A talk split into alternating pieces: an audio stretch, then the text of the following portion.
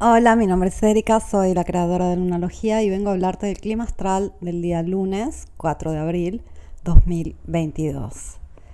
Amanece con esta luna en Tauro y siempre que tenemos un lunes con luna en Tauro nos cuesta un poquito más levantarnos de la cama, queremos saborear un poco más el café, queremos sentir las sábanas un ratito más, queremos ir más despacio. Y la luna, por un lado, nos anunció que empieza un ciclo acelerado de manifestación, de acción, de ir por una aventura, etc. Pero al mismo tiempo tuvimos este bloqueo de Marte a Saturno y es hoy cuando estos dos planetas van a hacer una conjunción tarde en la noche.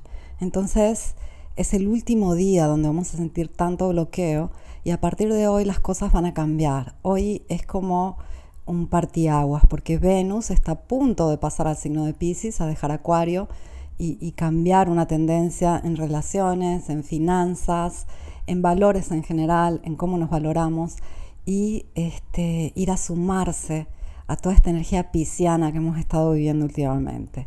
¿Qué cosa esta ambivalencia del cielo? Hay como dos opuestos. Por un lado está muy fuerte Saturno con Marte, que es una energía este, muy práctica, muy cotidiana, que tiene que ver con eh, esos momentos repetitivos a lo largo del día, la disciplina, las responsabilidades, etc. Por el otro, Júpiter ya está muy, muy cerquita de Neptuno. Y esto nos da una energía exactamente opuesta que tiene que ver con el sueño, con la ilusión, con nuestra vida espiritual, con nuestra vida emocional, con, con nuestro lado más suavecito, más místico. Entonces hay esta ambivalencia fuerte entre algo muy cotidiano, algo muy material, algo muy terrenal y algo muy celestial, muy espiritual.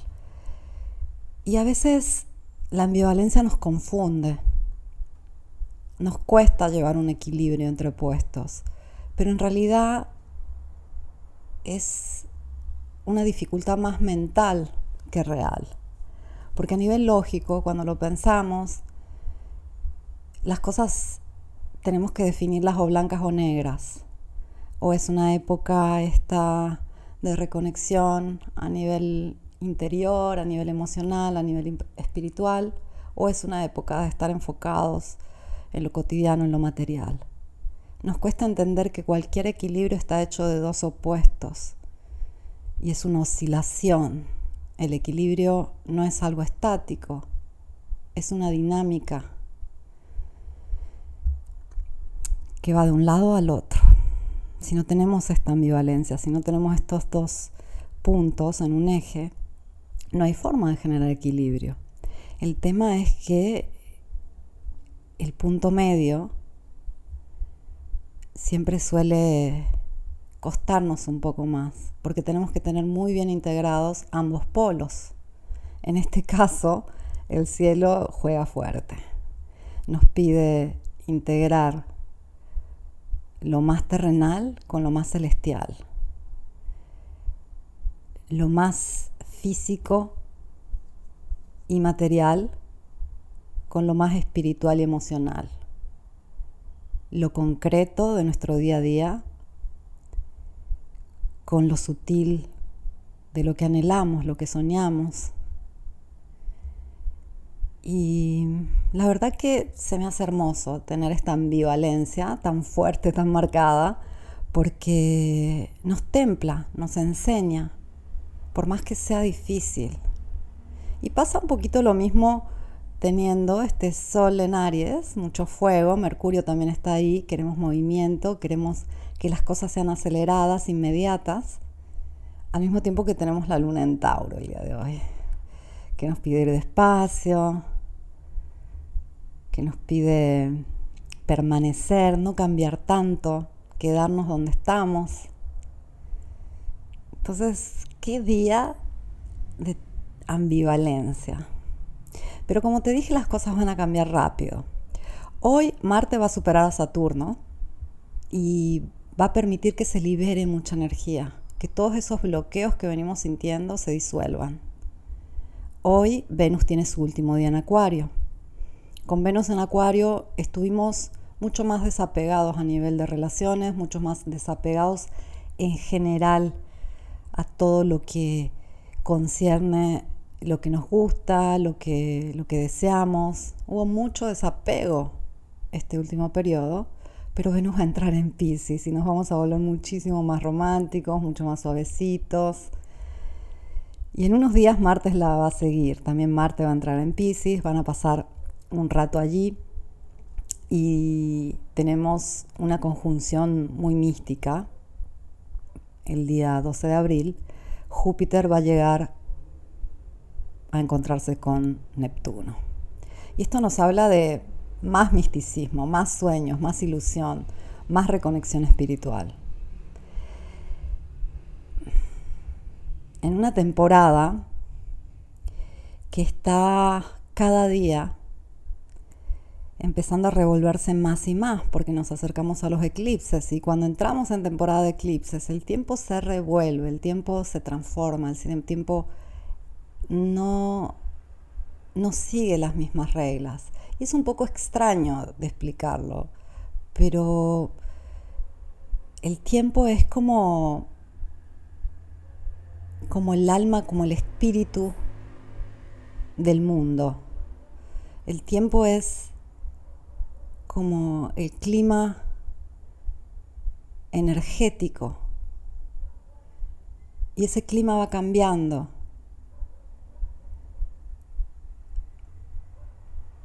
Entonces, no estamos acostumbrados a mirar a este clima, no estamos acostumbrados a darnos cuenta que el tiempo puede transcurrir de formas diferentes, no solo por nuestras actividades o nuestro estado de ánimo, sino porque la corriente cambia, de la misma forma que, que cambia el clima. Entonces, este clima temporal va a ir acelerando y cuando acelera permite que sucedan más cosas en menos tiempo. Y vamos en dirección a esta aceleración donde vamos a ver grandes cambios y podemos aprovechar para que esos cambios sean muy positivos para nuestra vida. Es curioso porque el hecho de que tengamos tanta energía Pisces, al mismo tiempo que tenemos disponible tanto cambio, nos va a permitir realmente reconectar con lo que realmente anhelamos, con nuestros ideales. Pisces representa el ideal. Y esta energía de Pisces es como que va a permear muchísimo en este clima temporal, en este clima astrológico. Y automáticamente vamos a reconectar con esos ideales para tratar de manifestarlos en la realidad. La luna el día de hoy va a pasar de Tauro a Géminis, lo hace tarde por la noche, en España ya en la madrugada, y va a estar tocando esos grados donde vamos a tener eclipses. El 30 de abril tenemos el primer eclipse de la temporada, va a ser un eclipse solar parcial en el grado 10 de Tauro. El 16 de abril vamos a tener el segundo eclipse, va a ser un eclipse lunar total en el grado 25 de Escorpio. Entonces la luna transitando por el signo de Tauro va como reconectando o preconectando con esos momentos que vamos a vivir durante los eclipses, con todo aquello que se va a desarrollar. Entonces está bueno hoy tener los ojos abiertos, observar las señales, ver qué nos dice la vida, qué nos dice nuestra intuición, ya que nos vamos predisponiendo, nos vamos preparando para aquello que se va a manifestar en los próximos dos meses. Hay muchas formas de predisponerse y la mayor parte de las veces nos predisponemos de forma subconsciente a las cosas y nos predisponemos desde el miedo. El subconsciente está diseñado para guardar toda esa información que puede protegernos, que puede ayudarnos a evitar determinadas cosas. Pero ahí suelen quedarse muchos miedos, muchos programas, los traumas, las malas experiencias. Y sin querer seguimos repitiendo la historia porque seguimos proyectando lo que tenemos ahí en nuestro subconsciente. La magia es simplemente una ciencia que no entendemos. Y mucha de esa magia de la que hablamos depende justamente de cómo funciona nuestra poderosísima mente. Entonces es el momento de empezar a usar la mente para predisponernos a lo mejor posible. Hay muchas formas de hacerlo. Una de las más simples es usar los primeros minutos cuando te despiertas y los últimos minutos cuando te vas a dormir para proyectar imágenes desde tu mente que sean agradables, que sean felices, que sean aquello que quieres manifestar ese día o quieres manifestar a largo plazo. Es como que nos seteamos, cuando nos despertamos y nos vamos a dormir, nos estamos seteando, estamos reprogramándonos. No de una forma tan profunda, pero al menos de una forma superficial nos vamos reprogramando cada mañana y cada noche. Y fíjate cómo son los momentos que tendemos a quejarnos, a pensar en todas aquellas cosas que nos preocupan o que nos dan miedo. Y de esa forma vamos atrayendo eso, porque guardamos toda esa información en subconsciente. El subconsciente es como un niño, el subconsciente no entiende, no quiero que pase esto. El subconsciente entiende símbolos, entiende un lenguaje elemental. Entonces si yo estoy pensando, no quiero que me roben el carro, no quiero que me roben el carro, yo estoy diciendo a mi subconsciente, roban carro, roban carro, roban carro, y me van a terminar robando el carro. Te voy a contar una historia personal. Yo tengo un hermano que viaja mucho, y son muchos, muchos, muchos años que cada vez que va a viajar, él empieza una semana antes de viajar a repetir que le van a perder su valija o su maleta. Entonces, siempre está preocupado cuando va a viajar, porque dice, me van a perder la maleta, me van a perder la maleta. Y, y, yo siempre le digo, si lo dices, va a pasar. Y él no entiende que yo se lo digo como que se está predisponiendo a que pase. Él simplemente repite, repite que le van a perder la maleta. Y cada vez que viaja, obviamente le pierden la maleta mis otras hermanas también viajan muchísimo, pero jamás le pierden la maleta. Están totalmente despreocupadas que eso pase. Pero a él una vez le perdieron la maleta y la pasó tan mal que de ahí cada vez que va a viajar, desde una semana antes empieza a decir a todo mundo, le repite que le van a perder la maleta. Y después, cuando se la pierden, se pasa otro par de semanas contando que qué mal que le perdieron la maleta y duerme mal porque le perdieron la maleta y se despierta desprotricando porque le perdieron la maleta. Entonces cada viaje obviamente le pierden la maleta. Una vez tuve un vecino que él tenía una moto y él repetía todo el, todo, todo el tiempo que se le iba a romper tal pieza de la moto porque tal pieza de la moto viene fallada y que esas motos son buenísimas, pero tal pieza siempre se rompe. Y prácticamente cada semana esa pieza de la moto se rompía. Y la verdad es que el poder de nuestra mente es maravilloso, solo que si la usamos de forma negativa, es maléfico. Solo que no nos damos cuenta porque la mente siempre nos va a dar la razón. Y parece una frase tan hecha y tan ya desgastada. Creamos lo que creemos, pero muchas veces no nos damos cuenta de cuál es nuestro diálogo, especialmente cuando nos despertamos y nos vamos a dormir tampoco nos damos cuenta de cuáles son aquellas imágenes que proyectamos en nuestra cabeza y cuáles son esas emociones que recreamos constantemente. Porque la emoción a esta actividad del subconsciente le da todavía más fuerza. Entonces si yo estoy pensando que me van a perder la maleta y al mismo tiempo me da enojo, me da miedo o me da una emoción, le voy a dar más fuerza a este programa. Y el problema de las emociones es que son adictivas. Tampoco de esto nos damos cuenta.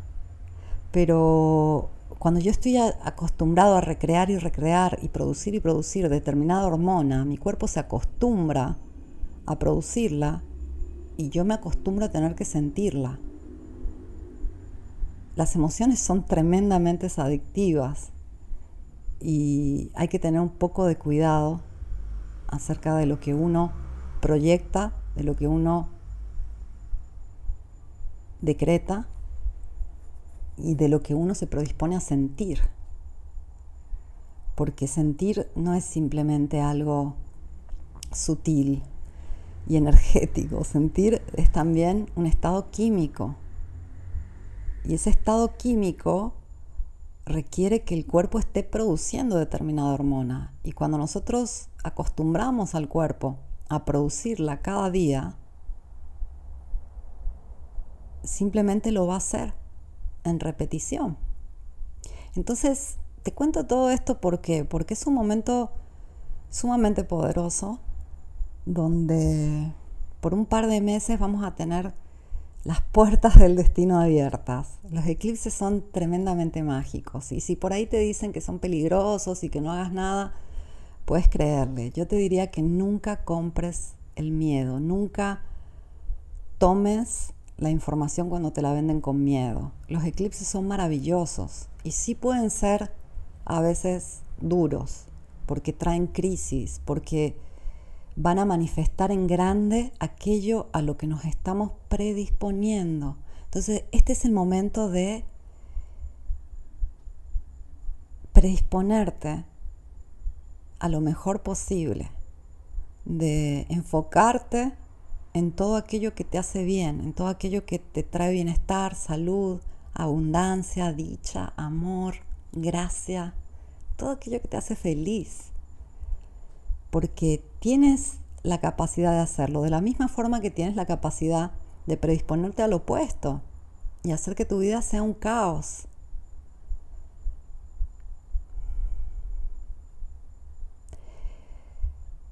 Puedes usar esos momentos cuando te despiertas o te vas a dormir para enfocarte en esas cosas que te hacen sentir de la forma que más te guste. Puedes repetir frases que te hacen bien. Puedes hacer visualizaciones durante el día. Simplemente cerrar los ojos, respirar por un par de minutos, sentir el cuerpo y ahí empezar a recrear un paraíso, un estado de perfección, algo ideal, algo que te haga sentir inmensamente bien. Porque también es una forma de empezar a producir esas hormonas que te gustan y empezar a acostumbrar a tu cuerpo y a reprogramar tu subconsciente a atraer aquello que deseas de verdad. Te deseo una semana espléndida, para mí es un honor, es un placer Muchas gracias por escucharme. Vuelvo mañana con el clima astral.